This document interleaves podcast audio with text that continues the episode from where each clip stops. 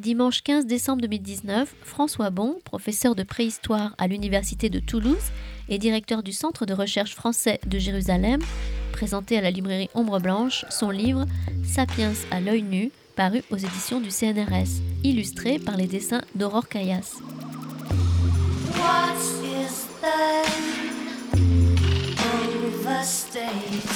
Bonjour, euh, merci d'être venu en ce dimanche après-midi. C'est assez rare qu'on ait des rencontres le dimanche après-midi à la librairie, mais tant qu'à être ouvert en cette période de pré-fête de fin d'année, on s'est dit que ça pourrait être une belle idée de faire euh, comme ça une présentation d'un livre sur, euh, sur la préhistoire avec quelqu'un qu'on apprécie beaucoup à la librairie François Bon, qu'on a l'habitude de voir, euh, notamment ces derniers temps via euh, l'organisation du Festival d'Histoire à venir, euh, et pour toutes ces activités sur, sur la fac de Toulouse. Il s'était absenté pendant quelque temps, le voici revenu, he's back. Je vais le laisser vous présenter son, son ouvrage. Je crois qu'il a prévu un jeu. Voilà. Merci à vous. Merci François, je te laisse continuer. Merci beaucoup Samuel. Je suis, je suis très heureux évidemment d'être euh, invité ici euh, aujourd'hui à vous, à vous présenter ce, livre. Et je vous remercie beaucoup d'avoir préféré venir vous mettre dans un sous-sol, enfin non, pas un sous-sol, un rez-de-chaussée sombre plutôt que d'aller profiter du soleil. Euh, mais j'espère que, voilà, que vous en avez profité déjà avant de venir ici. Alors là, effectivement, j'ai le plaisir de vous présenter un, petit livre qui est sorti euh, en mai, en mai dernier, qui s'appelle Sapiens à, l'œil nu. Et euh, je, vous présente un tout petit peu la collection et l'idée du livre, et puis après, on va évidemment rentrer, euh, je l'espère, dans son contenu. alors, le, cette collection, en fait, Sapiens à l'œil nu, elle, vient d'être créée, enfin non, pas la collection, la collection à l'œil nu, pardon, vient d'être créée à CNRS Éditions. Voilà, donc CNRS Édition, que vous connaissez beaucoup, euh, la plupart d'entre vous, je, suppose, était plutôt habitué jusqu'à récemment à faire des ouvrages, et c'est ce qu'on attend d'eux, des ouvrages académiques. Euh, mais ils ont de Blandine Janton, la, la directrice de CNRS Édition depuis quelques années déjà, et puis son, équipe autour d'elle a voulu développer quelques collections, euh, plus tout public. Et moi, c'est précisément le concept qui m'intéresse, c'est que je trouve qu'on a souvent tendance à opposer un côté des écrits académiques et des écrits de vulgarisation, dits de vulgarisation. Là, l'idée, c'est plutôt de faire quelque chose de tout public, qui puisse intéresser, on l'espère en tout cas, aussi bien des étudiants qu'un public cultivé. Bref, voilà, essayer de trouver, d'essayer d'avoir une surface très large de public. En tout cas, c'est le pari de cette, de cette collection. Euh, et l'autre pari de la collection, et, si, vous me faites l'honneur de feuilleter le livre, vous me direz si ça marche ou pas, euh, c'est de, demander à un auteur d'essayer de synthétiser de la façon la plus accessible possible un champ de connaissances et de confier ensuite les textes à une illustratrice ou un illustrateur. En l'occurrence, moi j'ai eu le plaisir de travailler avec une illustratrice, Aurore Calias, euh, qui se saisit, qui s'empare des textes et qui en fait donc des illustrations à sa guise. Euh, je dois vous dire tout de suite, et parce que, que je n'ai pas, moi j'ai découvert l'illustration quand au moment des épreuves, je n'ai pas du tout eu une interaction avec Aurore pendant tout le temps de l'élaboration de ses dessins. Ça c'était Blandine Janton, la directrice des collections, euh, de, enfin des CNRS éditions, pardon. Je suis un peu enrhumé, donc vous voyez j'ai l'esprit un peu embrouillé. J'en suis désolé. Les sapiens, on a des gros cerveaux. Alors forcément, qu'on a rhume de cerveau, on est, c'est encore pire. Quoi. Euh, et, et, et, donc la directrice de collection, qui est Anne-Rose de Fontaineux, c'est elle qui a remporté le projet. Et donc c'est elle qui était en relation, en fait, qui servait de, go-between entre moi qui écrivais d'un côté et puis Aurore qui dessinait de l'autre. Moi j'ai découvert les dessins à la fin et, ça m'a, et je veux dire que c'est une expérience qu'on a rarement l'occasion de vivre quand on est euh, universitaire. En général, ce qu'on produit euh, n'est pas illustré par un vrai illustrateur ou une illustratrice, euh, malheureusement. On nous demande de produire souvent les illustrations. Certains d'entre nous sont très brillants dans le sujet, d'autres beaucoup moins, c'est mon cas. Euh, donc en général, voyez, je ne suis pas très à l'aise quand il s'agit d'illustrer. Parfois, même quand, on fait des textes, par exemple, ça vous devez le savoir, dans des magazines, par exemple comme l'Histoire ou Sciences Humaines, soit on nous demande de fournir les illustrations, et on n'est pas très à l'aise en fait pour dire la vérité, parce qu'en plus il faut les fournir avec des droits, et donc on n'a pas toujours les droits d'illustration. Vous doutez que moi, dans mes cours, je montre évidemment Lucie, mais je n'ai pas les droits sur les photos de Lucie. Enfin, j'ai jamais pu la photographier, le squelette de Lucie. Donc c'est pas toujours simple en fait de fournir les droits des photos. Donc souvent on n'est pas très à l'aise sur les illustrations, notamment quand on se tourne vers des supports euh, de diffusion tout public. Là, c'est un grand privilège de d'avoir quelqu'un qui s'empare de vos textes et qui fait euh, fructifier, enfin voilà, qui fait fructifier son imagination pour voir comment est-ce qu'elle, elle, s'empare de ça et, en fait quelque chose. Et ce qu'on a aussi fait dans le livre, euh, c'est qu'on a essayé, là aussi c'est un peu, euh, c'est un test, euh, d'alterner des, parties rédigées par mois. Donc en gros, il y a, sept chapitres qui, composent le livre, que j'ai rédigés, des chapitres assez courts à chaque fois. On s'était mis d'accord sur le fait qu'on voulait des chapitres relativement courts, vous voyez à peu près une dizaine de pages chacun maximum, qui essaient de brosser donc les connaissances actuelles sur ce brave sapiens préhistorique, et le tout notamment au début, pour bien camper le décor, entrecoupé par des entretiens qui ont été faits pour plusieurs d'entre eux avec la directrice de collection, Anne-Rose de Fontaigneux, euh, qui jouait le rôle de Candide, bien qu'elle ne le soit pas du tout, parce qu'elle est aussi archéologue. Euh, et un des entretiens, j'ai souhaité aussi qu'il soit fait avec euh, une collègue, Isabelle Crèvecoeur, qui est une spécialiste, une biologiste, elle anthropologue physique, spécialiste de sapiens. L'idée étant là très souvent, autour de cette question de sapiens, notamment sur la question sapiens-néandertal, donc sur laquelle on va sûrement revenir dans notre discussion, euh, on vous présente plein de points de vue différents sur euh, sapiens néandertal, est-ce que c'est la même espèce, pas la même espèce, qu'est-ce qu'on en pense, etc., etc. Et souvent, les livres que vous on est amené à lire, vous comme moi, présentent un point de vue, évoquent parfois d'autres hypothèses pour dire mais non, moi c'est celle-là que je, je privilégie. Or, objectivement, le champ des hypothèses est immense et c'est très compliqué de se faire une opinion euh, très, très solide sur le sujet, surtout quand on prend les choses soit du point de vue de la culture, c'est mon cas, ou du point de vue de l'anthropologie physique, c'est vraiment de la biologie, et c'est le cas d'Isabelle. Donc là, on a essayé de faire un entretien contradictoire, volontairement contradictoire, on n'est pas tout à fait d'accord, euh, et chacun avance ses arguments, on discute, euh, on- et je pense que ça fait aussi, c'est une façon d'illustrer le débat scientifique, j'espère sous une forme euh, simple et attrayante. Donc, en gros, il y a plusieurs modes de texte là-dedans. Il y a des petits chapitres écrits par moi, des entretiens, le tout s'entrecoupant et j'espère se complétant. Et puis le troisième mode de, diffusion, en fait, c'est les illustrations, tout simplement, ce que Aurore a fait, euh, le, travail d'illu- d'i- d'illustration, qui apporte encore une autre lecture, là, qui lui est propre, très subjective au sens fort du terme, euh, puisque c'était son rôle. Voilà un petit peu comment le livre a été conçu. Donc c'est le premier de cette collection qui s'appelle À, l'œil nu. Il y en a un deuxième qui est déjà sorti. Euh, dont d'ailleurs il y, a- a un petit flyer de publicité à l'intérieur, qui est sur la Terre. C'est une équipe de géologues, quatre géologues qui ont fait la Terre à l'œil nu, la Terre dans tous ses, états, euh, qui je trouve, là j'en parle d'autant plus facilement que c'est pas, moi je suis pas du tout impliqué dedans, je le trouve très réussi. Euh, vraiment, c'est un, il est parfois un petit peu ardu, mais il est vraiment, je pense, en termes de géologie aujourd'hui sur ce comment la Terre a, a, a- a-t-elle été fabriquée et, et, et, et- toutes les, turbulences que la Terre a connues depuis sa, de- de- de- de- depuis sa C'est un, texte très intéressant. Il est paru en septembre. Et le prochain, c'est sur le sommeil. C'est un spécialiste du sommeil qui fait aussi un bilan sur que savons-nous du sommeil des humains, le sommeil en général et celui des humains en particulier. Il y en aura plusieurs aussi qui vont arriver après. Sais qu'il y en a cinq ou six qui sont dans, les tuyaux. Euh, pour euh, les archéologues, euh, et je remercie beaucoup certains de mes collègues archéologues, historiens de l'art qui, me font l'honneur d'être là aujourd'hui. Il y avait les Gaulois qui va sortir aussi. Voilà, que savons-nous des Gaulois? Enfin bref, à chaque fois, l'idée c'est de confier un texte à un chercheur ou un collectif. Là, la Terre, ils sont quatre et d'essayer de leur faire faire une synthèse la plus accessible possible, le tout encore une fois avec cette richesse d'illustration. Voilà le concept de la collection. Alors du coup, comme euh, aujourd'hui, vous, vous- me faites l'honneur d'être là et le Blanche nous fait l'honneur de, nous accueillir, j'ai voulu en fait inverser le processus qu'on a suivi dans le livre, c'est-à-dire que moi, je, Aurore Calias, l'illustratrice, qui a donc composé toutes les illustrations, y compris bien sûr la page de couverture, elle est partie de mes textes. Là, je veux qu'on fasse l'inverse. En fait, on va partir de ces illustrations et remonter au texte autant que faire se peut. Donc, je me suis amusé. Elle, elle- m'a envoyé une dizaine d'illustrations du livre.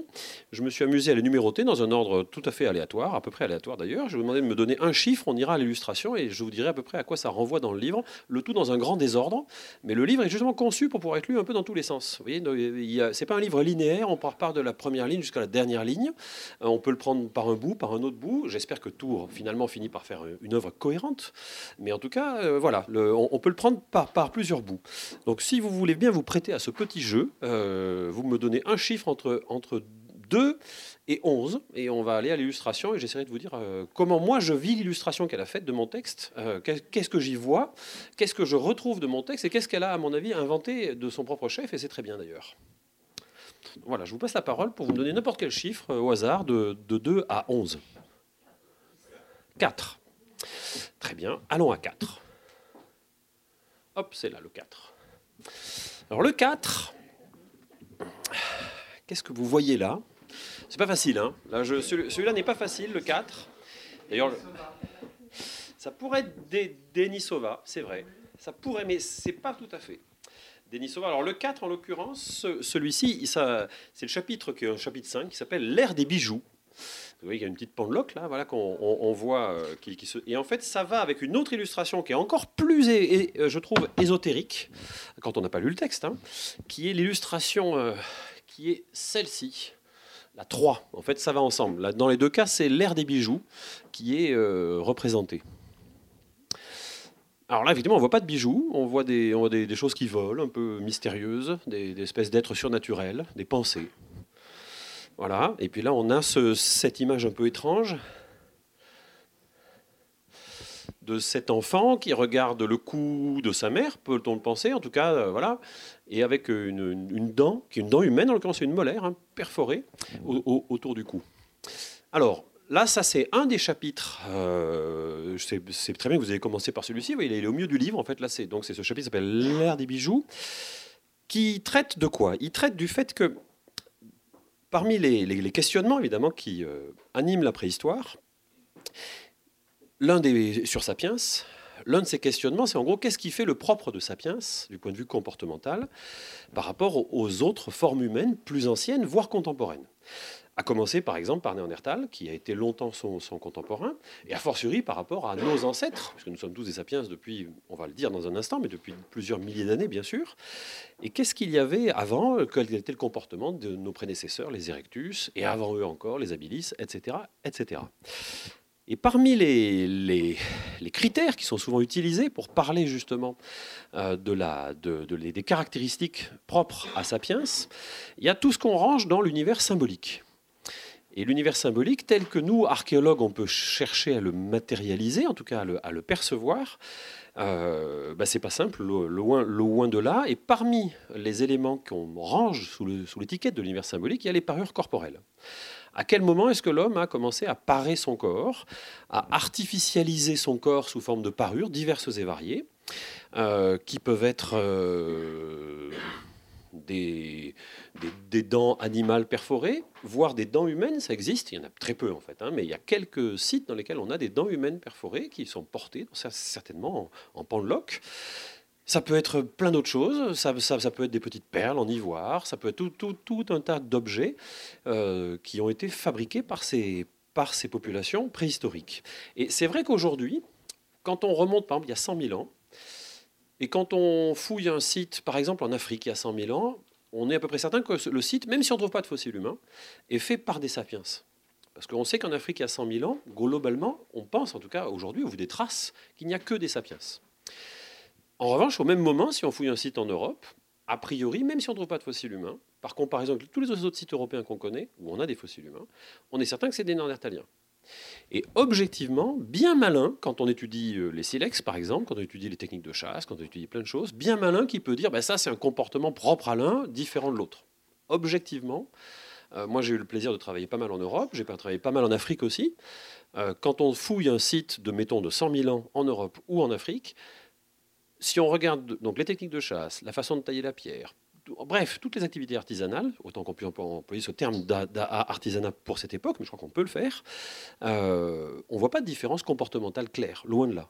On a l'impression qu'on a affaire à une même humanité qui pratique en gros les mêmes types euh, de grands registres de savoir-faire pour satisfaire à peu près les mêmes grands besoins. Mais en Afrique, vers 100 000 ans, on voit apparaître euh, les premières parures corporelles claires, sous forme de coquillages perforés, en l'occurrence aussi bien dans différentes parties d'Afrique d'ailleurs, aussi bien en Afrique australe, en Afrique du Sud en l'occurrence, qu'en euh, Afrique du Nord, au Maroc par exemple. Et c'est un phénomène comme ça qu'on voit euh, apparaître, disparaître, en tout cas il est, il est, très très discontinu. Il y a des sites, hop, à un moment, on va en trouver un petit peu, puis on n'en trouve plus du tout, puis on en retrouve un petit peu, un petit peu. Et puis vers 50 000 ans, on assiste à un phénomène qui est le cœur du livre en fait, hein, qui est le moment vraiment de l'expansion de Sapiens en dehors d'Afrique en gros vers 50 000 ans. Non pas qu'il n'était pas déjà sorti, on sait qu'on a des sorties d'Afrique justement vers 100 000 ans, au Proche-Orient par exemple. Mais vers 50 000 ans, là on a une expansion de Sapiens considérable. Peut-être qu'on en parlera à travers d'autres images plus tard, donc là je, ne veux pas spoiler la suite euh, de, ce jeu de questions-réponses.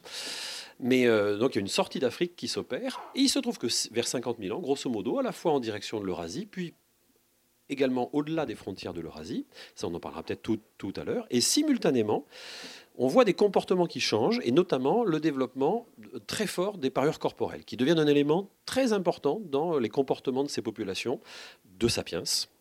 Euh, et à partir, on va dire, des années moins 40 000, quand on fouille un site préhistorique, on est pratiquement certain de trouver, à un moment donné, enfin, dans beaucoup de cas, de trouver des, parures, des éléments de parure corporelle. Et a fortiori, quand on a la chance de trouver des sépultures, ce qui est rare, mais on en trouve, bien entendu, pour ces périodes de, de la fin du Paléolithique, très classiquement, les corps qui ont été inhumés sont des corps parés avec encore une fois des, plein de styles de parure. La parure est un langage très complexe et donc il y a plein de langages possibles avec la parure corporelle.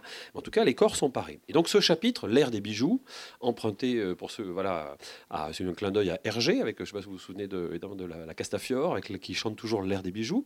Euh, bon là c'est une plaisanterie, mais il est plein de facéties ce livre. On a essayé qu'il soit facétieux, voilà un petit peu, euh, tout en restant sérieux, j'espère.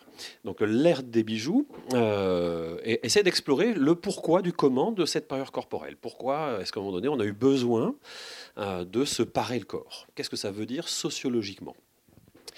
Et une des idées qui est défendue, euh, c'est que la parure corporelle permet, d'une certaine façon, d'incarner matériellement une idée, un concept, une valeur, une esthétique bien sûr, mais aussi tout, un tas d'idées euh, qu'on peut se transmettre des uns aux autres, voire d'une génération à l'autre, sous forme d'une forme d'extra-corporalité. Je ne sais pas si je suis très clair dans ce que je veux dire, mais je veux dire par là que vous voyez le, moment que nous sommes en train de passer ensemble, là je suis en train de parler, là c'est ma parole, elle s'envole, elle est hop, et vous allez me parler, tout ça s'envole et il n'en restera rien de matériel de tout cela. En revanche, la parure permet d'incarner un peu comme une forme de relique de la pensée. Voilà. Une parure, c'est une forme de relique de la pensée qui incarne une idée, une valeur, un souvenir, un lien à une croyance. Peut-être une croyance, euh, si on pense qu'il y a des croyances, en tout cas à certaines valeurs, et qui donc on peut transmettre et qui en fait survit à celui qui euh, l'a conçu, euh, survit en fait à la, à la, vie humaine tout simplement. Les parures sont des vecteurs, quelque chose qui nous traverse et qui traverse les et qui vont au-delà des vies humaines. Et c'est un peu l'image, qui est, ici justement. Là, qu'est-ce que, que, voulait dire pour ces populations de se mettre autour du cou la molaire de quelqu'un qu'ils ont peut-être connu, cette relique, qu'est-ce que ça signifie d'un point de vue symbolique, du point de vue de est-ce qu'il y a une part de l'esprit de l'individu à qui appartenait cette dent qui est toujours symboliquement conservée dans la dent en question? En fait, est-ce qu'on a vraiment affaire à des reliques? Voilà, une forme de relique au sens propre du terme. Est-ce que la parure ne, participe pas de cela?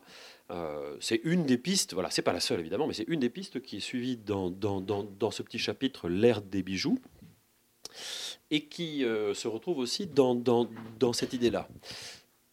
On va peut-être y venir après, parce que je vais maintenant vous repasser la parole, mais pour expliquer l'articulation de, cette idée, ce chapitre est placé juste après un autre moment très important dont on pourra parler plus si, vous le souhaitez, que vous trouviez le bon numéro, euh, qui est la question de l'invention, justement, enfin l'invention. Les traces matérielles qui témoignent d'un rapport à la mort. Voilà, c'est en gros l'invention des sépultures donc euh, là, je me, dans le livre, je me suis euh, intéressé à, mettre en vis-à-vis la question du rapport à la mort. Autrement dit, qu'est-ce que ça veut dire que prendre conscience de la mort? Autrement dit, est-ce que prendre conscience de la mort, c'est précisément distinguer un peu qu'est-ce qui relève de l'esprit, qu'est-ce qui relève de la matière dans le traitement du corps? Et, donc j'ai lié ensuite ces questions de quelques reliques qu'on peut avoir et des parures en général autour de cette, question-là. Disant, est-ce que là, il n'y a pas une forme d'extracorporalité incarnée par la parure qui peut justement être un réservoir de l'esprit? C'est ça qui en fait est représenté ici. Vous voyez ce que je veux dire Quand on voit par exemple ce, cet animal qui vole là, voilà, ce, ce, ce cervidé volant, euh, c'est une forme de voilà, c'est joli ce qu'elle a fait dire parce que vous voyez, elle a pris le texte, hop, elle a imaginé quelque chose à partir de mon texte où je disais effectivement peut-être qu'en conservant une, une, canine, une incisive euh, de tel ou tel animal qu'ils ont chassé en le mettant autour du cou, qu'est-ce que ça veut dire? Est-ce que c'est une partie de l'esprit de l'animal chassé qui est conservée par de par devers soi et qui donc conserve euh, une part de sa présence au monde, alors même qu'on l'a chassé, qu'on l'a tué, qu'on l'a mangé, qu'on l'a découpé, etc., etc. Mais qu'est-ce que ça veut dire de ce rapport justement au, monde animal? Voilà, voilà un peu l'illustration de, enfin voilà le, sens de ces images euh, telles que telles qu'elles sont retranscrites dans, ces dessins qui sont volontairement assez enfantins. Vous voyez, il y avait alors, je ne pense pas qu'elle ait fait exprès. C'est, n'est pas tellement le côté enfance de l'humanité euh, que, serait un quinquart de la préhistoire. C'est juste parce que c'est une illustratrice plutôt enfant, et donc elle a, ce style comme ça. Mais il y a quand même beaucoup, y a beaucoup plus de profondeur euh, dans les dessins que le style un peu naïf ne pourrait, à mon, sens, le laisser entendre si, on le, les regarde trop vite. Voilà. Est-ce que vous voulez me donner un autre numéro? Euh, quitte j'espère, en revenant après à certaines des questions qui ont commencé à 9. Alors là, c'est une espèce de carte à jouer ressemble une carte à jouer. Mais qu'est-ce que vous y voyez? Voilà, une lumière, une paroi, absolument. On voit en fait là un, personnage, sans doute féminin, et ça, je dois vous dire, dis tout de suite d'ailleurs, c'est le fait qu'il soit féminin ou masculin, ça c'est vraiment le choix d'Aurore Calias. Parce que, en fait, il va être question là de l'invention de l'art, on voit effectivement cette personne, cette dame en l'occurrence, en, train de, en train de graver, en tout cas on peut imaginer qu'elle est en train de graver ou de, ou de, peindre, mais peu importe, en tout cas de, faire une représentation sur une paroi. Elle, elle a choisi que cette personne soit une femme, en tout cas on, pense, voilà, on peut, il est un peu unisexe, vous voyez, ce personnage. Mais justement, c'est très bien qu'il soit unisexe, parce que objectivement, on ne sait pas du tout quel est euh, le genre des artistes préhistoriques. C'est très compliqué à aborder comme sujet, c'est très débattu. Il y a plein d'ailleurs de gens qui sont penchés là-dessus. On a longtemps plutôt présenté les artistes comme des hommes. Euh, si vous voyez beaucoup de représentations, d'ailleurs, systématiquement, on voit un bonhomme en train de peindre et puis une femme qui lui tient la lampe. Euh, mais on n'en sait rien. Vous voyez ce que je veux dire? Enfin, ça ne, On n'en sait absolument rien. Il y a même eu des, théories plus farfelues encore, je trouve. C'est ceux qui disaient que les, fameuses Vénus gravétiennes, vous voyez, qui sont souvent avec des formes assez opulentes, en fait, avaient dû être faites par les femmes eux-mêmes qui se regardaient d'en haut et donc elles voyaient qu'elles avaient des gros seins. Voyez, enfin, je, caricature. Hein. Et là, d'ailleurs, je parle sous le contrôle de Michel Barbaza, qui connaît beaucoup mieux que moi le sujet. Mais, euh, je caricature la pensée de ce, collègue, je crois, américain. Mais c'est pour dire, voilà, on, peut essayer par tous les bouts de dire c'est plutôt des hommes. En fait, on n'en sait rien. Objectivement, on n'en sait rien. Donc elle, a choisi d'en faire un personnage unisexe. Elle a raison, je pense. Voilà, c'est plutôt féminin, mais c'est normal. Voilà, il y a un peu de, un peu de féminisme qui traverse les dessins d'Aurore Calias et ça me plaît beaucoup. Mais il y a une diagonale. Eh, exactement. Et en fait, ce que ça veut, que, ce que cette image veut dire, là, on est dans le chapitre euh, qui est, si je dis pas de bêtises, c'est Dessine-moi un mammouth. Je crois que c'est comme ça qu'on l'a appelé, ce chapitre. Oui, Dessine-moi un mammouth. Donc ça, c'est le, en fait, euh, c'est aussi un des chapitres consacrés donc à cette enquête sur qu'est-ce qui fait le propre de Sapiens d'un point de vue euh, comportemental, etc. Donc effectivement, il y a la question de l'invention de l'art. Et dans ce chapitre, en fait, on, suit deux perspectives. Euh, la première perspective, aujourd'hui, c'est très débattu de savoir si vraiment l'art, au sens propre, est le, propre de Sapiens ou pas. Parce que c'est vrai qu'on commence à trouver des choses euh, au-delà de 40 000 ans, en Afrique. Voilà, absolument. On annonçait des, Absolument. Donc en ce moment, c'est très très débattu. Il y a beaucoup de, discussions sur le sujet. Il y a des collègues qui défendent le fait, par exemple, qu'en Espagne, on ait pu trouver des arts qui seraient peut-être très, enfin des, des arts très anciens, qui pourraient être donc pourraient être le fait de Néandertal, etc. Donc dans ce chapitre, on essaie de poser la question sans, sans y répondre, je vous le dis franchement, mais déjà en distinguant deux choses. Pour les phases antérieures à 40 000 ans, alors j'attends de voir de plus près les datations indonésiennes qui viennent de sortir. Pour l'instant, je vous avoue que j'ai lu rapidement. Je ne suis pas totalement convaincu par les arguments de datation, mais euh, j'attends de lire de manière plus approfondie les, papiers. Donc, euh, je ne serai pas capable aujourd'hui de vous dire ce que j'en pense, euh, si tant est que j'en pense quelque chose un jour. mais donc, je laisse ça de côté, et j'en suis désolé, alors que c'est une actualité, mais je, là, je, serais impudent en vous disant oui, c'est comme. Non, en fait, je n'ai pas assez lu les éléments de datation. Les œuvres sont indéniables. La question de la datation est beaucoup plus complexe. Là, c'est une datation à l'uranium thorium qui suscite beaucoup de discussions chez les scientifiques dans son application. Donc, il faut que je me méfie un tout petit peu pour l'instant euh, de, la datation de ces œuvres. Donc je les mets un peu de côté. Ce qu'on peut dire aujourd'hui, c'est qu'au-delà de 40 000 ans, qu'on soit en Afrique ou qu'on soit peut-être en Europe si on admet certaines des dates anciennes, ce qu'on appelle de l'art, c'est très compliqué en fait. Ce qu'on appelle de l'art, ce sont des motifs géométriques. Il n'y a, pas de, représentation figurative clairement datée au-delà de 40 000 ans. Si on met de côté ce qui vient d'être trouvé en Indonésie, encore une fois, je le mets de côté. Voilà. C'est des motifs géométriques. Ça peut être des, croisillons, des points, des bâtonnets, etc. etc. Euh, ça peut être parfois des motifs géométriques assez complexes. Par exemple, on a euh, en Afrique du Sud, là c'est souvent des sapiens qui l'ont fait, vers, entre 80 et 100 000 ans, des œufs d'autruche avec des décors qui peuvent être très subtils, euh, des formes, vraiment des, des, structures géométriques très, très élaborées. Mais ça reste du géométrique. D'ailleurs, c'est très intéressant de voir que les premières choses qu'on appelle de l'art dans la préhistoire, c'est pas du tout du figuratif. Et qui s'étale quand même à peu près 60 000 ans, c'est quand même pas rien 60 000 ans, entre les premières formes qu'on appelle de l'art si tant est qu'on ait raison de le faire, qui sont des formes géométriques, et l'invention de la figure. la figure est très tardive en fait. Les premières figures, elles apparaissent pas avant 40 000 ans, et notamment, aussi bien d'ailleurs en Australie que qu'en Europe, vers 40 000, autour de 40 000. Et en Europe, on connaît évidemment un des, un des grands chefs-d'œuvre de, cette invention de la figure, qui est la grotte Chauvet, par exemple, voilà, qui est une, un site évidemment majeur euh, à, attribuer, cette fois-ci sans aucun doute, enfin très vraisemblablement en tout cas, aux sapiens. Donc ça, c'est ce que ce chapitre essaie de pister un peu déjà. Qu'est-ce qu'on appelle de l'art Et quelle est la signification du moment où apparaît la figure? Euh, pourquoi, pourquoi un tel décalage dans le temps? Vous voyez, entre des gens qui ont pendant très longtemps peut-être effectivement développé des formes de langage symbolique, mais qui étaient à ce moment-là des langages symboliques basés sur des formes géométriques, et à un moment donné, hop, on invente de la figure. Et donc on essaye dans le chapitre de, réfléchir à qu'est-ce que ça veut dire qu'inventer l'art figuratif.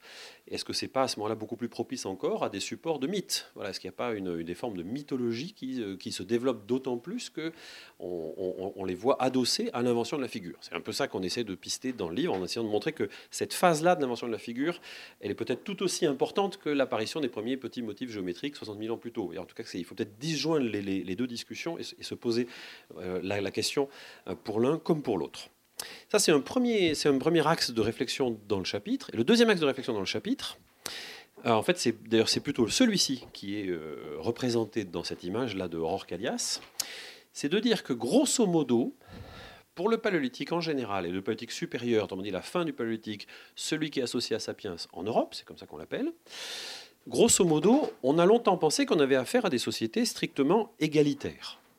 Euh, parce que classiquement, on considère que les chasseurs-cueilleurs sont volonté des sociétés égalitaires, autrement dit des sociétés dans lesquelles il n'y a pas de structure politique avec une quelconque forme de division des tâches, autre que peut-être une division sexuelle, même si en fait on n'en sait rien, euh, et qu'il n'y ait pas de forme de hiérarchie, etc., ni de spécialisation des activités. C'est ça qu'on appelle vraiment la société strictement égalitaire, et où tout le monde fait en gros tout en fait, euh, cette vision-là, elle est de plus en plus discutée en ce moment. On n'arrête pas de. Voilà, il y, a, tout un. C'est même un courant actuel un peu de, repenser la question du, niveau d'égalité dans la société du politique supérieur. Alors, avec parfois, chez certains auteurs qui, travaillent là-dessus, à mon avis, plus ou moins de bonne foi, pour vous dire la vérité. Je pense que c'est parce que c'est un sujet très compliqué, hein, cette question de, comment on arrive à toucher l'organisation sociale de ces groupes. Il y a quand même quelques éléments sur lesquels on peut, on peut mettre la main. Un de ces éléments sur lesquels on peut mettre la main, c'est que grosso modo, quand on regarde par exemple là aussi des activités artisanales quotidiennes pour eux, tailler du silex, fabriquer des objets en bois de renne ou en ivoire, etc., etc., etc. Bref, toutes les panoplies d'objets, les techniques de chasse, tout ce que vous voulez. toutes ces activités très importantes pour eux, certainement très investies socialement, économiquement, etc., etc., etc. Objectivement là, on ne voit pas du tout se dégager des spécialistes. On a des gens qui ont plus ou moins des niveaux de compétences, rapport à la taille du silex par exemple. Tailler le silex quand vous êtes un, homme ou une femme du politique supérieur, mettons il y a 20 000 ans, c'est pas simple. Hein. c'est des techniques très complexes qui demandent des années et des années d'apprentissage, d'expérience, etc. Et d'ailleurs, on a eu il n'y a pas longtemps, là, même c'était tout simplement il y a deux jours, une jolie thèse soutenue dans notre université sur ce thème-là, en partie, justement sur les questions de niveau de savoir-faire appliqué à la taille de la pierre par les Aurignaciens. Les Aurignaciens, c'est ceux qui ont peint Chauvet aussi. Et on voit effectivement que dans des sites, on a certainement un gradient de savoir-faire entre des, gens qui sont en train d'apprendre, qui sont seulement des enfants, hein, jusqu'à des gens qui atteignent le niveau requis pour vraiment être pleinement maître de l'exercice d'une technique. Et ça prend sûrement assez longtemps. Mais ça ne veut pas dire que pour autant qu'il y, a une quelconque, il y a une gradation en fait générationnelle. Voilà, ça, je pense qu'on commence à toucher en préhistoire et c'est très intéressant une gradation en termes d'âge. On commence à avoir des classes d'âge qui se dessinent à travers l'obtention de, compétences techniques, par exemple. En revanche, on pense que les adultes ont grosso modo atteint le niveau voyez, qui permet à tout un chacun de tailler le silex ou, ou d'autres activités telles qu'on s'attend à ce qu'ils le fassent. Le seul domaine euh, sur lequel il y a vraiment des discussions très intéressantes, je trouve, ce qu'on essaie de soulever dans ce chapitre, c'est le domaine de l'art, justement. Où là, on se demande si euh, certaines œuvres ne sont pas le fait de spécialistes, au sens de gens vraiment entraînés, éduqués, euh, formés euh, à produire des œuvres et à qui on donne accès aux parois d'ailleurs pour le faire, parce que euh, quand on, c'est pas du tout évident que tout un chacun avait droit d'aller dessiner son truc sur, la paroi. Il y a beaucoup de travaux sur cette question de, spécialistes en préhistoire, sur l'art. Et c'est un peu le seul domaine sur lequel aujourd'hui on peut, peut-être légitimement, en tout cas c'est là je m'appuie sur les travaux de mes collègues pariétalistes, qui n'est pas mon cas sur le sujet, mais plusieurs d'entre eux évoquent l'existence de, spécialistes, et c'est ce que cette carte à jouer veut montrer. Vous voyez, d'un côté, vous avez en bas une forme de, de, il y a un personnage qui est un peu multifonction, qui euh, aussi bien taille du silex, chasse, va chercher la nourriture, etc., etc. Ça, en fait, c'est la même personne en réalité. Et de l'autre côté, il y en a peut-être certains qui, en plus de tout cela, sont dotés des, compétences requises pour participer à l'élaboration de l'art. Évidemment, ça nous intéresse beaucoup, cette question-là, parce que l'art, puisque là, ce chapitre est consacré à l'art, beaucoup, beaucoup des travaux consacrés à l'art euh, ont été se sont portés sur la question du sens. Qu'est-ce que veulent dire ces œuvres? Et d'ailleurs, c'est tout le temps ce qui revient comme question dès qu'on fait une conférence sur l'art. On demande alors, qu'est-ce que vous en pensez? Et donc, on voit s'égrener les théories depuis, la, si on les prend dans l'ordre chronologique d'apparition, depuis le 19e jusqu'à aujourd'hui. On pourrait euh, évoquer évidemment l'art pour l'art, la magie de la chasse ou de la fécondité, euh, l'hypothèse plutôt de la dualité sexuelle et de, et de l'organisation générale du décor, telle que Laura Gourand l'a pensé. Euh, bah, il n'y a pas si longtemps, c'était le chamanisme qui avait le vent en poupe. Aujourd'hui, c'est plus critiqué. Enfin bon, on voit toujours ces questions autour du sens. Objectivement, peut-être parce que je suis pas paritaliste, donc je me permets de me dire un peu à, la paritaliste, c'est les spécialistes de l'étude de l'art. Je me tiens un petit peu à distance de ces interprétations souvent elles en disent beaucoup plus sur l'époque où elles ont été émises que sur vraiment la, véracité de la certitude qu'on a, que ce soit vraiment ça le sens que eux pouvaient donner à cet art. En revanche, euh, on peut, s'interroger sur d'autres choses qui sont plus autour de la sociologie de l'art. C'est en gros par qui est-ce fait, pour qui est-ce fait, est-ce que tout le monde a accès à ces espaces ornés, comment étaient vécues les grottes d'un point de vue de, de, les grottes ornées, du point de vue de leur accès, etc. etc. Ça, c'est aussi des domaines très intéressants, très importants, et c'est un peu dans ce sens-là que ce chapitre a été euh, réalisé. Alors, est-ce que vous me donnez d'autres réactions à ça, ou vous me donnez un autre chiffre? 6. Hop. Pardon. Voilà 6. Alors 6, ça c'est un, c'est une image. Alors qu'est-ce que on est plutôt dans, du quotidien, là, voyez. On est plutôt dans des activités quotidiennes, notamment des activités de chasse, de, découpe de gibier, euh, de fabrication de huttes, etc. etc. Euh, en fait, cette image-là, elle, elle va aussi avec celle-ci. Voilà, elles sont ensemble.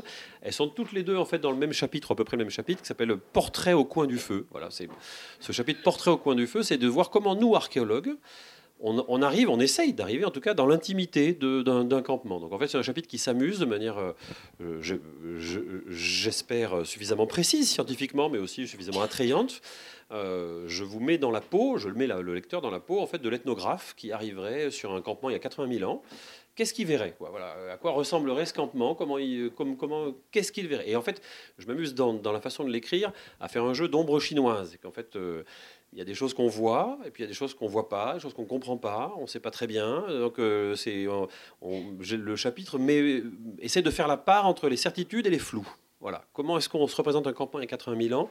Quels sont les éléments de certitude? Quels sont ceux de flou dans lesquels vraiment on ne sait pas à quoi ça ressemble Et puis dans le même chapitre, en fait, je fais une comparaison. 80 000 ans, on est en Europe, c'est des Néandertaliens.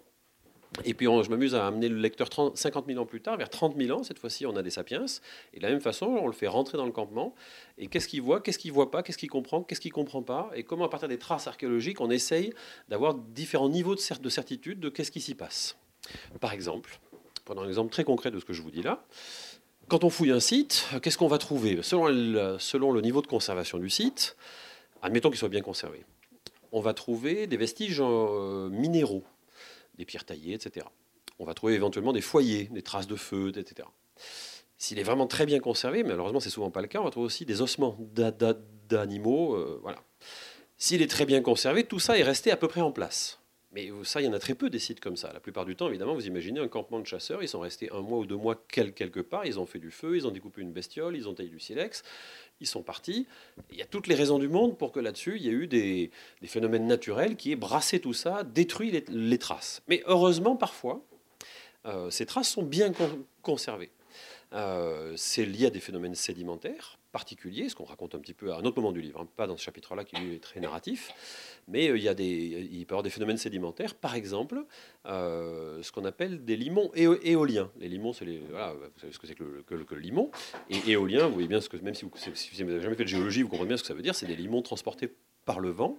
Et évidemment, ça, peut venir se déposer comme ça sur des sols et fossiliser le sol, de manière à ce que quand on va retrouver ensuite les traces, elles sont assez bien conservées. On a aussi le même phénomène, par exemple, dans certains contextes alluviaux, quand, quand la, rivière apporte des limons. Alors évidemment, si c'est un régime torrentiel, je voyais par exemple la, Garonne depuis quelques jours, là autant vous dire que ça érode. Hein. Je veux dire que s'il y avait des types installés au bord de la berge, les traces, il y a longtemps qu'elles ont été emportées et qu'elles sont en Gironde.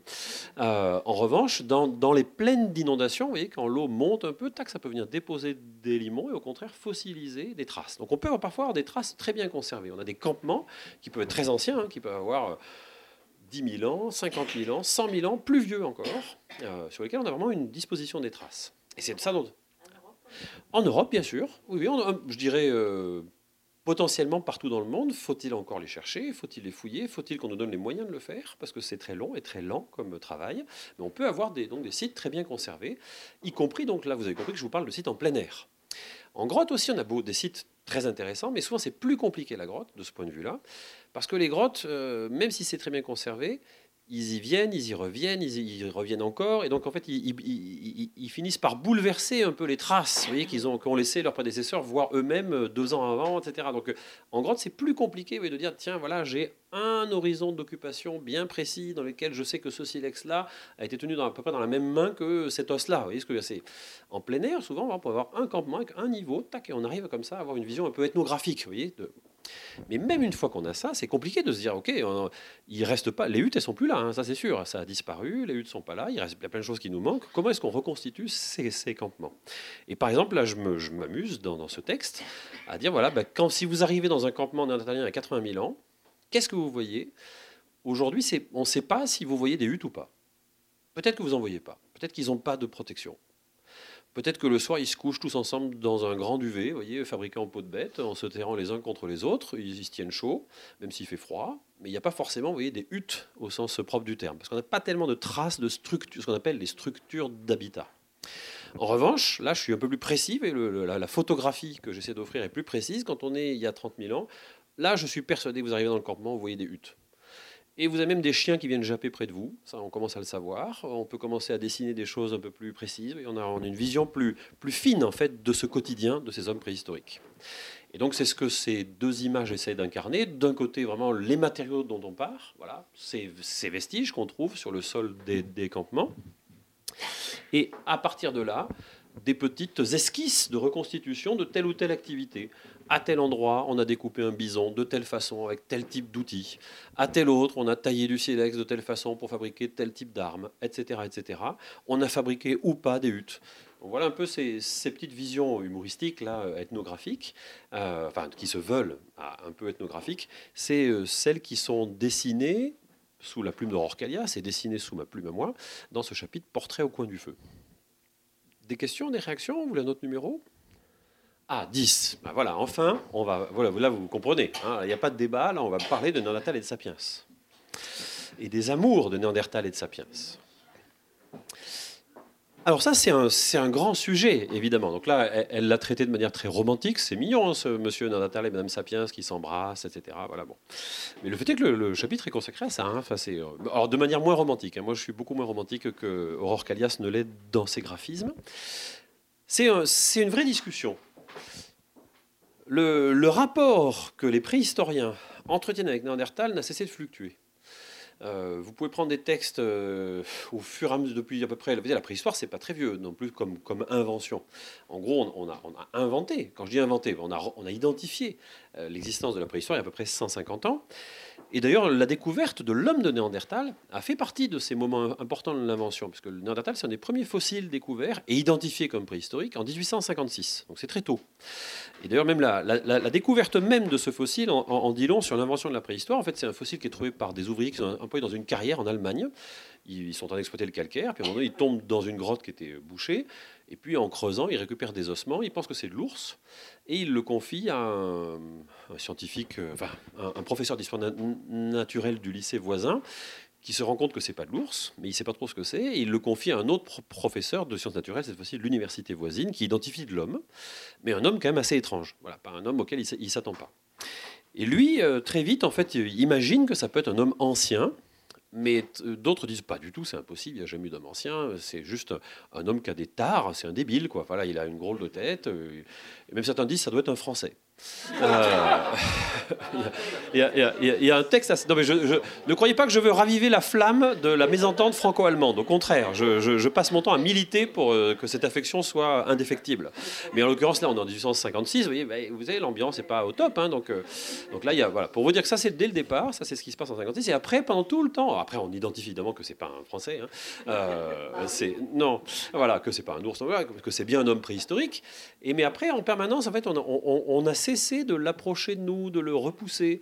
Euh, au début du XXe siècle, on avait plutôt une vision où on en faisait une bête sauvage, très archaïque, puis après on l'a plutôt humanisé. Donc on, ne cesse de l'approcher ou de l'éloigner de nous.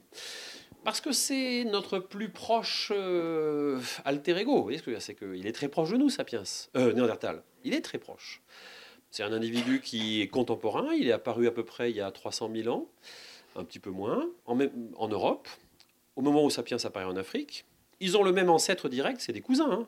Euh, par définition. Leur ancêtre direct, c'est Homo erectus, lui-même d'origine africaine, qui est déjà sorti d'Afrique longtemps avant, et qui donc donnera Néandertal en Europe, comme il, donnera Sapiens en, en, Afrique. Ils sont très proches euh, à bien des égards. Euh, voilà, les compétences de l'un et de l'autre, il y a beaucoup plus de similitudes que de différences. Par exemple, il y, a, eu une polémique il y a longtemps déjà qui disait est-ce que Néandertal parle ou pas? Est-ce qu'il a un langage articulé? Et puis il y a déjà bien longtemps, on a trouvé une sépulture, en l'occurrence au Proche-Orient, en l'occurrence dans le nord d'Israël, en Galilée, euh, avec un, squelette très bien conservé de Néandertalien, à Kebara en l'occurrence, avec un, petit indice morphologique très intéressant, un os yoïde, le os yoïde c'est l'os de la langue, de morphologie exactement similaire à, Sapiens, ce qui montre qu'il avait un appareil phonatoire qui avait la même architecture. Aucune raison de penser qu'il n'a pas lui aussi un langage articulé pour prendre cet exemple. Je pourrais les multiplier. On va y venir après. Si vous, ah, j'arrive, j'arrive, je vous promets, je vous promets qu'on y vient. Euh, donc, il est très proche de nous. Et si vous lisez certains ouvrages récents sur le sujet, tantôt il est vraiment très humanisé, au sens sapiencisé, des fois un peu plus. Et puis il y a la question de savoir est-ce que c'est la même espèce ou pas? Voilà. Est-ce qu'ils sont. Alors, vous connaissez la définition de l'espèce. La définition de l'espèce, elle est, simple a priori. C'est l'interfécondité. Sont censés appartenir à la même espèce des individus interféconds.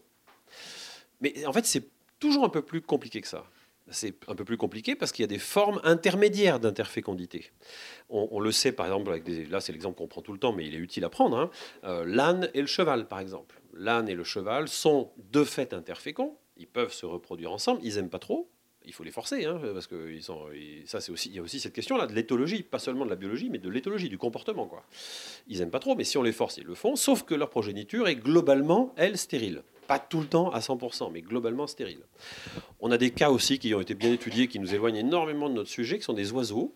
On connaît par exemple toute une jolie étude sur des, petits oiseaux qui sont, je ne sais plus de quelle famille d'oiseaux ils sont, pour vous dire la vérité, des petites bestioles, dans des vallées du Tibet. Et mettons qu'il y a quatre espèces, A, B, C, D. A est interfécond avec B, B est interfécond avec A, on vient de le voir, mais également avec C, ce qui n'était pas le cas de A. C est interfécond avec B, on vient de le voir, mais également avec D, ce qui n'était pas le cas de, B, etc. Et donc, euh, complexe, hein, l'interfécondité. C'est pas si simple que ça, loin de là. Jusqu'à, je dirais, euh, si on prend le tableau des années 80-90, euh, la plupart des biologistes, anthropologues physiques, biologistes en général, pensent que c'est pas la même espèce. On va dire l'opinion dominante, c'est-à-dire c'est pas la même espèce. C'est une forme voisine, très très proche certes, mais c'est pas la même espèce, ils sont pas interféconds. Et donc, Néandertal a disparu au sens propre du terme. C'est à un moment donné, hop, disparu. Et il se trouve qu'il a disparu à peu près au moment où Sapiens arrive en Europe. Donc là, vous imaginez toutes les, hypothèses qu'on peut émettre. Euh, parmi ces hypothèses, évidemment, ce qu'on appelle l'hypothèse du remplacement.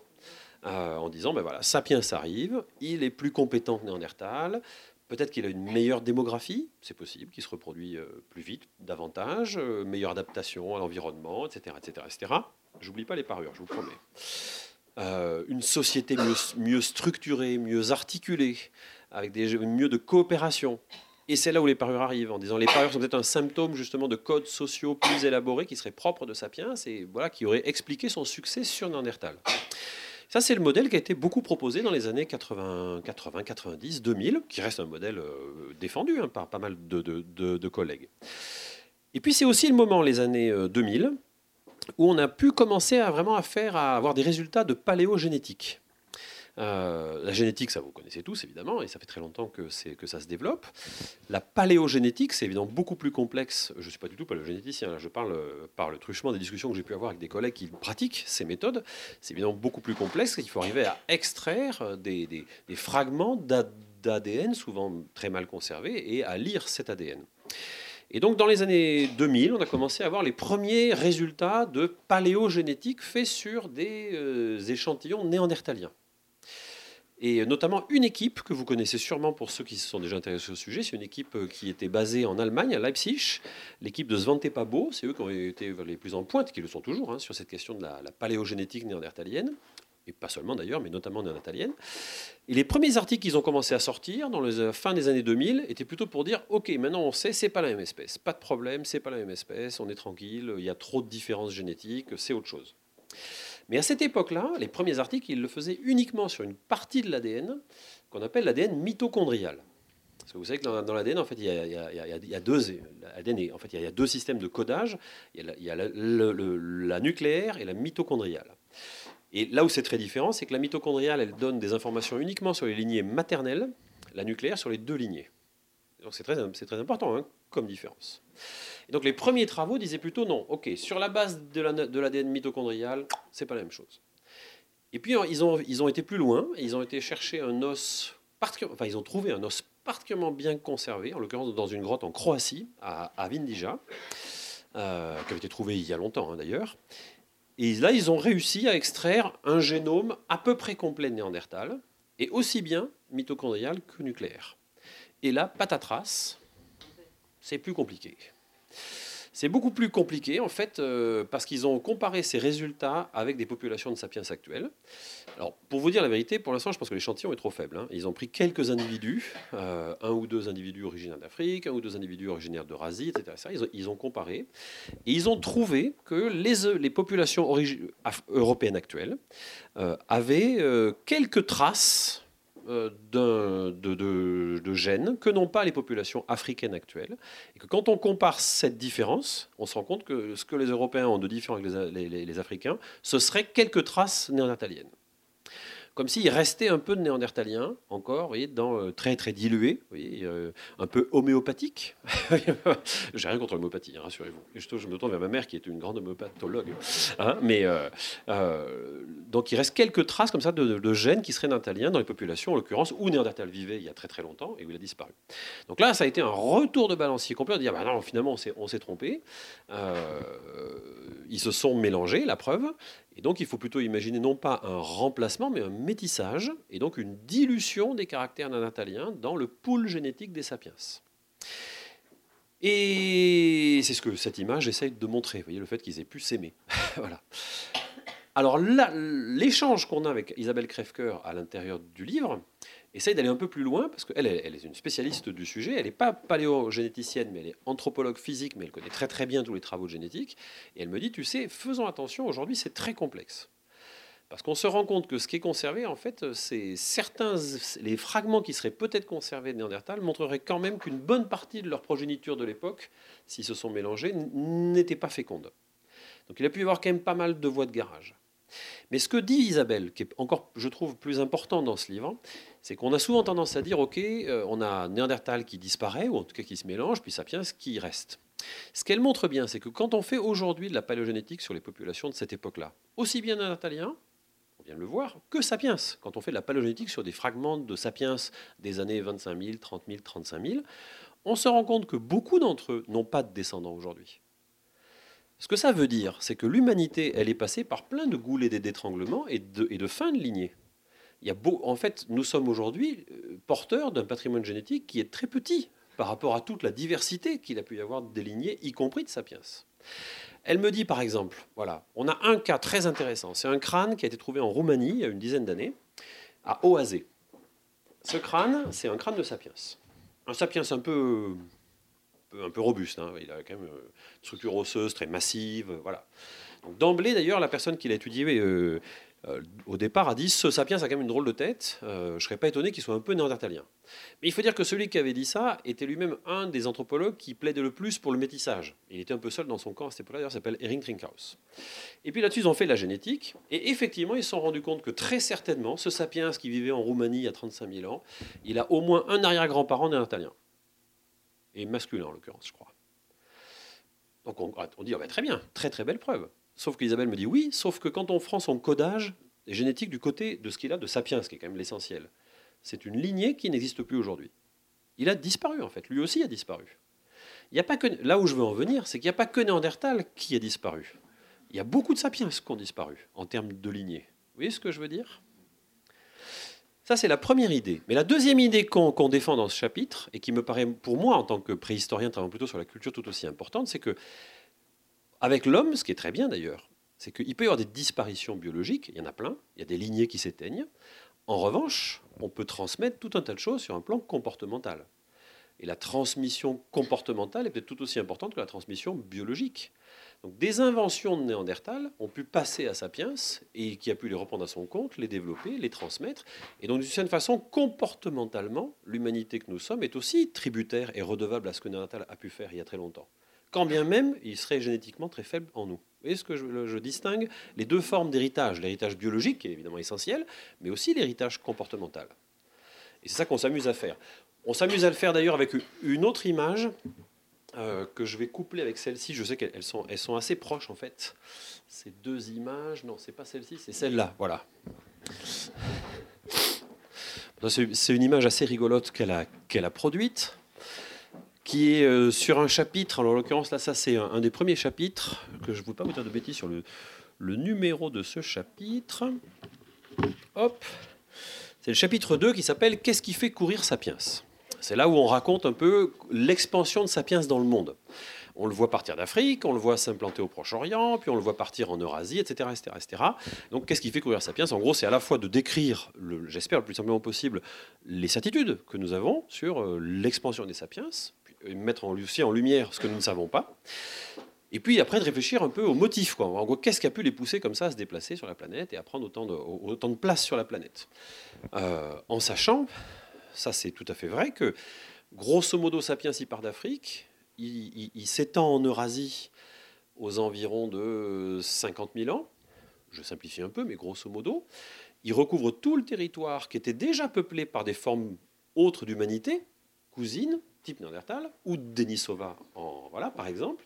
Et puis une fois qu'il a atteint les contours de l'ancien monde, le voilà qui, euh, ça ne lui suffit pas, et le voilà qui franchit encore de nouveaux caps et qui part en Australie, qui n'avait jamais été peuplé avant lui, et qui part en Amérique, qui n'avait jamais été peuplé avant lui. Et ça, ça se passe entre, pour faire simple, entre 50 000 et 10 000 ans. D'abord l'Australie, c'est beaucoup plus ancien, l'Amérique, c'est plus récent. De manière certaine, à partir de 16 000 ans, 17 000 ans, il y a des peuplements américains. C'est très discuté d'ailleurs comme, comme sujet. Il y a des gens qui disent qu'il y a plusieurs vagues, des vagues plus anciennes, etc. En tout cas, ce qu'on peut en retenir, c'est qu'il y a 10 000 ans, en gros, les sapiens ont peuplé toute la planète. Sauf euh, le pôle sud, c'est d'accord, il y a 10 000 ans, ils n'ont jamais, ils l'ont pas atteint, mais même nous aujourd'hui encore, c'est pas vraiment peuplé le pôle sud. Enfin, on a, des bases, mais il n'y a, pas non plus euh, un monde fou. Euh, et sauf des, îles lointaines, on va dire. Quelques îles, même quelques grandes îles, par Madagascar sera peuplé plus tard. Il y, a quelques îles qui demandent vraiment des navigations de haute mer qui seront peuplées plus tard, mais grosso modo, tous les continents, et même une bonne partie des îles proches des continents, sont peuplées il y a 10 000 ans. Ça veut dire au passage que les populations actuelles humaines depuis 10 000 ans sont les héritières de bassins de peuplement qui se sont fabriqués pendant le paléolithique, quand bien même il y a eu beaucoup de mouvements par la suite, évidemment. Je reviens en arrière là où je, cette, cette image est là donc pour parler de, l'arrivée de Sapiens. Vous voyez, là, hop, ça c'est l'ascension de Sapiens. Le voilà à la conquête du monde. Puis on voit des types qui descendent, qui seraient plutôt les Néandertaliens. eux, au contraire, tchouk, ils disparaissent. Quoi. Ils sont, eux, ils sont sur la pente descendante, pendant que les autres sont sur la pente ascendante. Mais dans le livre, on s'amuse un peu à, prendre un modèle, à en discuter en tout cas avec Isabelle, parce que ça, c'est aussi lié à l'interview, avec Isabelle. On dit par exemple, aujourd'hui, si on faisait euh, de la génétique, euh, un peu au hasard, sur vous prenez 1000 euh, Américains du Nord aujourd'hui, vous faites leur génétique. Combien d'entre eux auraient un patrimoine indien? Sans doute très peu. Enfin, il y en aura un petit peu. Hein. Vous auriez bien un Kevin Costner par là, vous auriez un Johnny Depp, mais je veux dire que, parce que je disais parce qu'ils revendiquent leurs ancêtres indiens, à tort ou à raison, j'en sais rien d'ailleurs, mais il y en aurait très très peu. En revanche, quand vous lisez les textes sur la conquête de l'Ouest, fin 18e, début 19e, vous voyez vraiment le tout début, les types parlent jamais tout seuls. Hein. Ils sont toujours avec des Indiens qui leur servent de pisteurs. Et, s'ils trouvent des ressources, ils ne meurent pas en chemin d'ailleurs. C'est parce qu'il y a des Indiens qui s'occupent d'eux. Ils ont des guides indiens. Là où je veux en venir, c'est qu'on a une, conquête de l'Amérique du Nord au 18, 17e, 18e, qui ne se comprend pas si on ne met pas les Indiens dans l'équation. Quand bien même aujourd'hui, 200 ans plus tard, on ne les voit plus biologiquement. Vous voyez ce que je... Enfin, ou très peu. Vous voyez ce que je veux dire euh, Je ne dis pas que j'ai raison de faire cette comparaison. D'ailleurs, j'en ai parlé avec des collègues nord-américains, ils me disent T'es, fou, il faut jamais faire des comparaisons pareilles. Je dis Bah, d'accord, peut-être. De même qu'aujourd'hui, les Indiens, ont, on peut dire, un peu disparu. Il reste des réserves indiennes, mais il par rapport à... Imaginez comme c'était plusieurs millions de personnes. Hein. C'était, c'était des nations indiennes très très densément peuplées, l'Amérique du Nord. Hein. Ils ont un peu disparu, mais par contre, l'héritage intellectuel, l'héritage culturel, il est très fort. Et il est d'ailleurs, en ce moment, il y a un revival de, de, de, se, de se, réidentifier à ça. Donc euh, il, faut, il faut mettre à la fois les héritages comportementaux, les héritages biologiques, c'est deux choses bien différentes, et se dire que même des individus qui ont pu être très importants à certains moments ne peuvent, peuvent ne pas avoir laissé de traces biologiques 200 ans plus tard. C'est, ça, le phénomène est complexe. C'est ce que cette image essaie de montrer avec euh, Néandertal, un fixeur. Voilà, c'est ça le, le sous-chapitre qui est illustré par cette image. Et je reviens aux parures, vous avez compris. Donc, euh, aujourd'hui, où on en est, à, mon sens, les parures faites par des sapiens africains, on est sûr. Alors, elles sont très intermittentes, il faut dire ce qui est. Pour l'instant, c'est là aussi, je pense qu'il faut distinguer deux phénomènes. Il y a le phénomène de l'invention, d'une façon, d'un comportement. Et puis un autre phénomène qui est très différent, qui est le phénomène de la généralisation du comportement.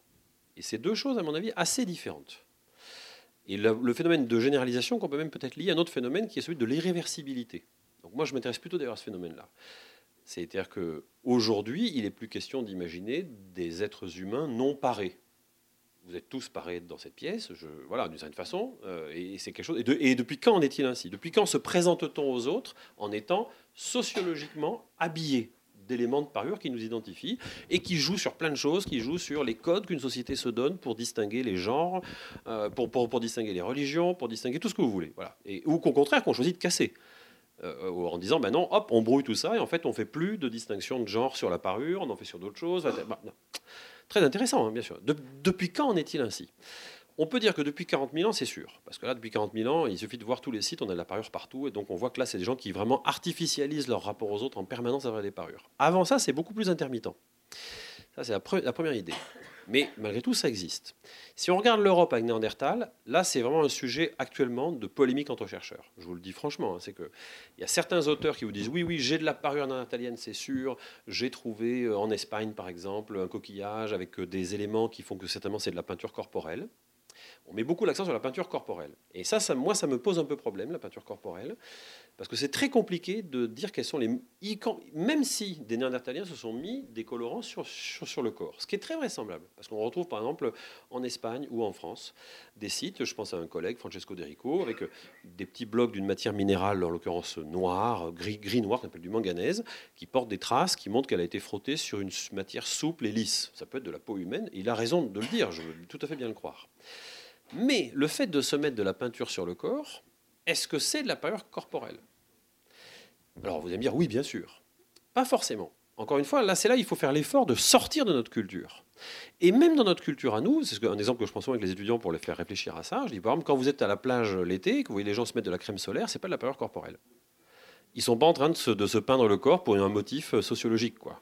Juste pour pas être comme des vanilles fraises je plaisante en disant ça. Vous voyez ce que je... Mais là où je veux en venir, c'est que le mettre de, se mettre de la peinture, enfin, se mettre des matériaux sur le corps qui sont colorés, mais que peut-être on s'en fiche qu'ils soient colorés, ça peut être pour plein de raisons, contre les insectes, contre le soleil, contre ceci, contre cela.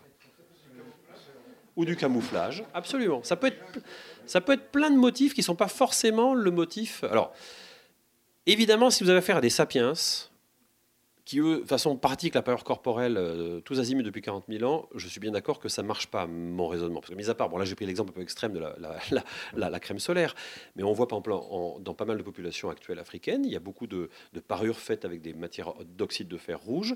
Et en fait, quand on travaille, les ethnologues travaillent là-dessus, et en fait, il y a plein de motifs qui s'emboîtent. Il y a d'un côté, oui, protection de la peau contre les insectes, contre le soleil, mais aussi, bien sûr, protection, enfin, euh, représentation symbolique, notamment la, valeur du rouge. En l'occurrence, c'est les femmes qui se mettent en rouge, pas les hommes, etc dans certaines populations. Donc euh, tout ça s'imbrique et c'est très compliqué en fait comme problème. Donc tout ça pour dire qu'aujourd'hui, sur le néandertal, euh, il n'y a pas du tout un consensus, à mon sens, sur le sujet. Certains disent qu'ils ont des éléments qui montrent qu'il y a une manipulation d'objets, des coquillages par exemple.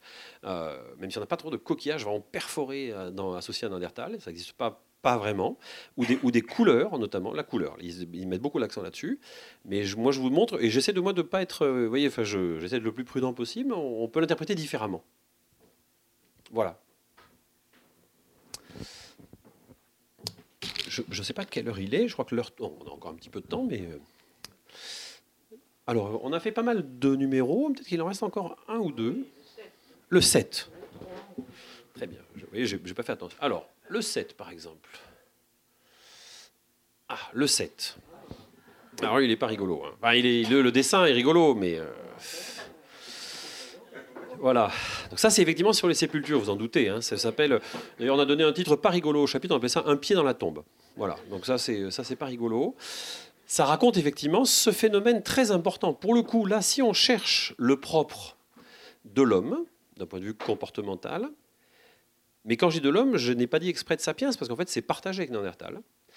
Euh, c'est le fait que c'est avec l'homme, euh, au cours du paléolithique, qu'on a les premiers indices d'une vraie prise de conscience de la mort. Ce qu'on, peut dire là aussi, prenons la fin de l'histoire, toutes les populations humaines actuelles, et ça on le sait depuis tous les éléments le montrent que ça fait très longtemps que c'est ainsi, euh, ont un rapport à la mort, une conscience de la mort. Et, d'ailleurs, il, va de soi que pour nous, êtres humains, euh, c'est évidemment un problème existentiel que tous les individus à échelle personnelle affrontent et que les sociétés affrontent collectivement aussi, ce rapport à la mort. La question qui est posée aux, préhistoriens que nous sommes, les archéologues, c'est depuis quand? Depuis quand est-ce que les populations humaines ont une forme de conscience de la mort? Et qu'est-ce qu'on appelle la conscience de la mort d'ailleurs? Mais en tout cas, depuis quand est-ce que la mort est suffisamment conscientisée pour qu'on développe des pratiques et des rituels qui, euh, pas forcément conjurent la mort, mais en tout cas accompagnent ce rapport à la mort? C'est très compliqué comme problème, vous en doutez, parce qu'il y a plein de façons euh, de se représenter la mort, il y a plein de façons même de traiter le corps des défunts qui ne laissent pas de traces archéologiques. Or, nous, archéologues, on est bien obligés de se fonder sur des traces, sinon on dit n'importe quoi. Donc il faut partir de traces. Actuellement, on va dire les, éléments tangibles, vraiment tangibles, remontent à peu près 100 000 ans, grosso modo 100, 000 ans, où on a les premiers euh, témoignages, ce qu'on peut vraiment appeler des sépultures.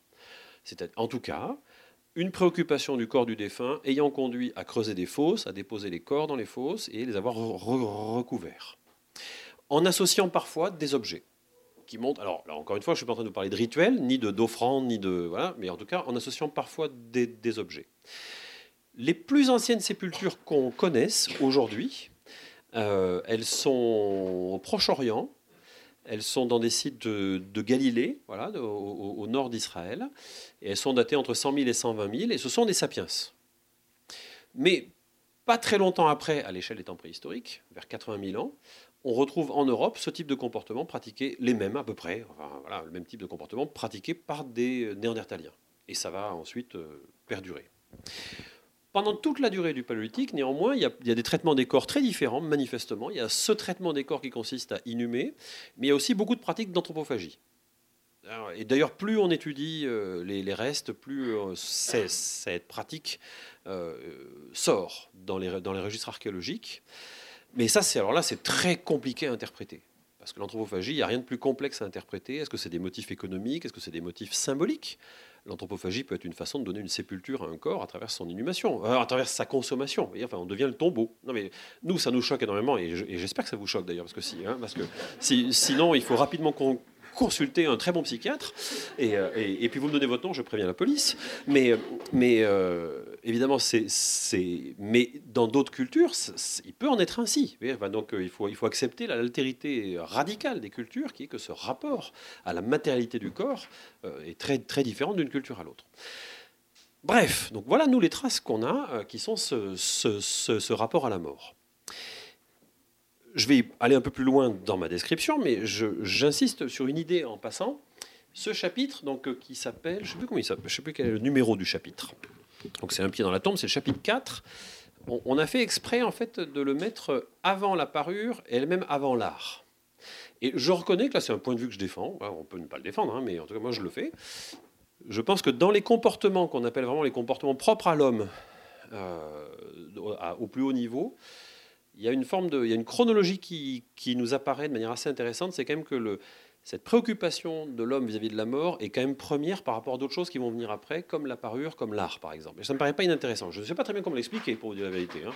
Mais en tout cas, le, choc existentiel du rapport à la mort est quand même quelque chose d'important. Et, là où je, je, ne sais pas très bien comment l'expliquer, mais je propose quand même une piste, c'est que prendre conscience de la mort, est-ce que ce n'est pas aussi essayer de prendre, par certains côtés, de prendre conscience de l'esprit?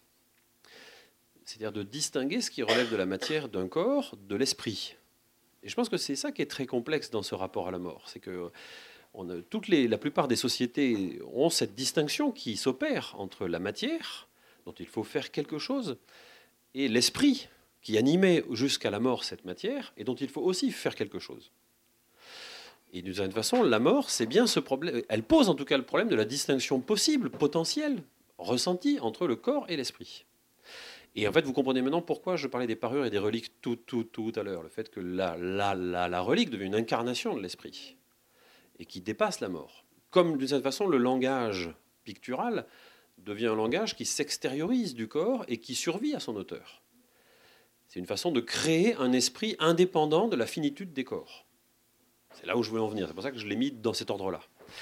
En me posant la question de savoir est-ce que précisément un des éléments clés du, grand processus d'évolution comportementale dont je vous ai parlé de, de, de, depuis tout à l'heure et que maintenant je, je, j'abats mes cartes au fur et à mesure, mais c'est, le hasard des, le hasard des images que, vous me demandez qui me, qui me le fait abattre dans cet ordre-là, euh, qui est que je me pose la question de savoir est-ce que là il n'y a pas une, une chaîne logique qui serait que la conscience de la mort pose le problème de l'existence d'un esprit immanent, en tout cas un esprit qui, se, qui existe au-delà du corps, et que partant de là, est-ce qu'il n'y a pas des réponses qui sont apportées à ça en se disant il faut arriver à extérioriser l'esprit du corps et lui donner une existence matérielle, forcément matérielle, pour qu'il reste, mais qui soit indépendante de la finitude du corps C'est la question que je me pose et c'est pour ça que je pose la question de la parure, en partie, et je pose la, question de l'art.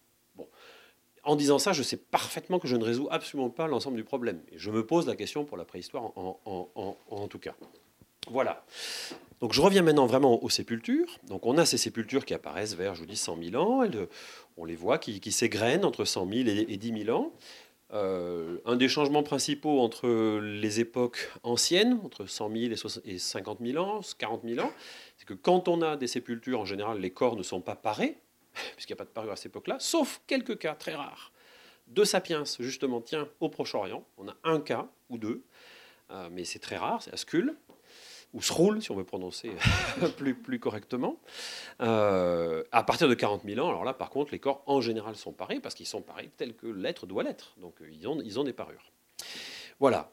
Avant ça, qu'est-ce qu'on a? Avant 100 000 ans, qu'est-ce qu'on a? Eh bien, on a, a très très peu de, de, choses. Il y a deux sites qui euh, suscitent beaucoup de discussions. Un site en Afrique du Sud et un site en Espagne, qui sont à peu près contemporains d'ailleurs, qui sont beaucoup plus vieux, ils sont vers 300 000 ans, donc là on est vraiment très très vieux. Et dans les deux cas, ils sont occupés par des formes euh, humaines, biologiquement parlant, euh, différentes de Néandertal et de Sapiens. Le site espagnol, il s'appelle Atapuerca. Là, il est occupé par des formes très archaïques de Néandertaliens. Voilà, c'est des erectus très, un peu néandertalisés déjà. Vous voyez, mais enfin, ils sont quand même, c'est avant l'apparition pleinement de, la, de Néandertaliens. Quant au site d'Afrique du Sud, il s'appelle euh, Rising Star. Euh, et lui, il est occupé. Alors lui, il est, occupé par une population qui, pour l'instant, est mal fixée. C'est euh, l'homme Homo naledi, l'homme de Naledi, qui est une forme d'alter ego euh, du pas alter ego, contemporain des Erectus, assez étrange comme petit bonhomme. Je dis petit bonhomme parce qu'ils sont, ils sont petits, les Naledi. Quand ils ont été trouvés, ces, fossiles de l'Anédi à 300 000 ans, ils sont tellement archaïques que le, le fouilleur a dit ça, ça a au moins 2, 2 millions d'années. Parce qu'en gros, ils, ont, ils, sont très proches des, des Australopithèques. Pour vous dire qu'ils sont vraiment très très anciens. Enfin, en tout cas, ils ont une morphologie très archaïque, c'est ça que je veux dire. Et puis, quand on, ils ont été datés, finalement, ils n'ont que 300 000 ans. Et en fait, pour l'instant, c'est un vrai mystère. On a du mal à imaginer comment il a pu y avoir du coup toute une évolution qui est passée par les Homo erectus. Et après, vers 300 000 ans, c'est le moment où les Homo erectus deviennent déjà des sapiens dans certaines parties d'Afrique. Et il reste encore, semble-t-il, des populations assez différentes que sont, qui sont l'Homo naledi. Donc, on va dire, bah, l'Homo naledi, tiens, euh, voie de garage de l'évolution, ça c'est très certain un peu planqué comme ça dans, des coins d'Afrique australe. Sauf que cet homo comme ce, cet homo néandertal archaïque, euh, erectus évolué comme vous voulez, d'Atapuerca, ils font des drôles de trucs. C'est que dans les deux cas, ils ont stocké des corps humains dans des parties profondes de grottes, euh, en les mettant à l'écart, comme s'il s'agissait d'une forme de. Alors, j'ose pas dire sépulture collective, même si je trouve que là, c'est là où vous voyez pour vous dire à quel point on est embêté. Si on était dans des phases beaucoup plus récentes, on dirait sépulture collective. Parce que trouver une dizaine de corps à Naledi ou une trentaine de corps à Atapuerca mis dans un coin regroupé, ça fait vraiment pratique funéraire. Mis. Sauf que là, c'est il y a 300 000 ans, et en plus, dans les deux cas, c'est par des formes humaines qui sont très très loin de nous. Donc, on se pose la question. C'est pas de quelle est la motivation sous-jacente. Moi, je ne suis pas très éloigné de penser que ça peut être des formes très primitives de rapport à la mort et de conscience des corps, enfin, en tout cas, de préoccupation pour le corps des, défunts. Auquel cas, d'ailleurs, ça renvoie à nos discussions précédentes. Si Naledi a fait ça, ça nous montrerait qu'un être qui est pourtant une voie de garage de l'évolution participe quand même de l'essor d'un comportement qui va se généraliser au sein de l'humanité dans son ensemble. Ce qui est intéressant, je trouve, comme, euh, comme dialectique entre l'héritage comportemental et l'héritage biologique. Aucun héritage biologique de Donnelly, ça c'est sûr et certain. En revanche, peut-être des formes d'héritage comportementaux auxquelles lui-même aurait contribué. Je reviens à ma discussion précédente, mais c'est pour euh, faire la boucle. Bref, voilà ce qu'on a à 300 000 ans, et c'est tout ce qu'on a pour l'instant pour en parler. C'est seulement vers 100 000 ans qu'on avait des vraies sépultures. Ben, je vous remercie beaucoup pour votre attention.